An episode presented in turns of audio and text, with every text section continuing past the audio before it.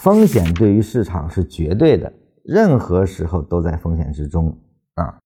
当你一进场的时候，收益和风险是同时存在的，这个是没有办法说用任何的东西能够说这个地方是没有风险的，没有任何一个指标或者调研就觉得它就是了啊。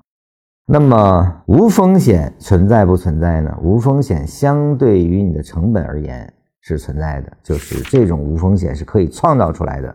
也就是说，禅师给的零成本交易法，零成本对于你的成本本身来说啊，对于你的投入来说，就可以做到无风险。也就是用我们更通俗易懂的话来说，就是用挣的钱继续的挣钱啊。我们在很多的市场中是这样用的啊，就是我投入一万啊，挣到一万的时候呢，我就把我的本金取出来啊，而后用这个剩下的一万随你折腾。让这一万再变成十万，变成百万，无论变多少，那都是零成本的啊！这是一种很好的办法啊！当然，在股市里呢，由于它的特殊性啊，我们不是说把本金拿走啊，而是说不断的滚动起来。我们让我们持有的股票是零成本，也就是说，我是挣出来的股份。比如说，我买了一万股，市值变大一倍之后啊，我一把卖掉。把我的本金卖出来啊，那你剩下的那五千股就是市场赠予你的啊，拿着这五千股再不断的增加你的零成本的股份持有，利用它的充分的波动啊，不断挣筹码，这个是禅师从头到尾都是给大家倡导的一件事儿啊。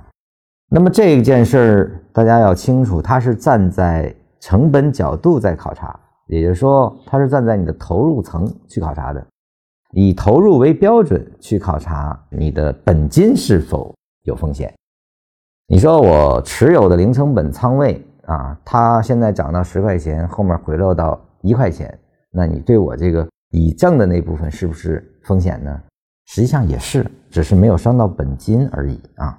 所以这一点大家要清楚啊。零成本实际上，我可能更愿意理解成这样，就是站在。把你的持股成本不断降低的前提下，去锻炼出一种获利能力。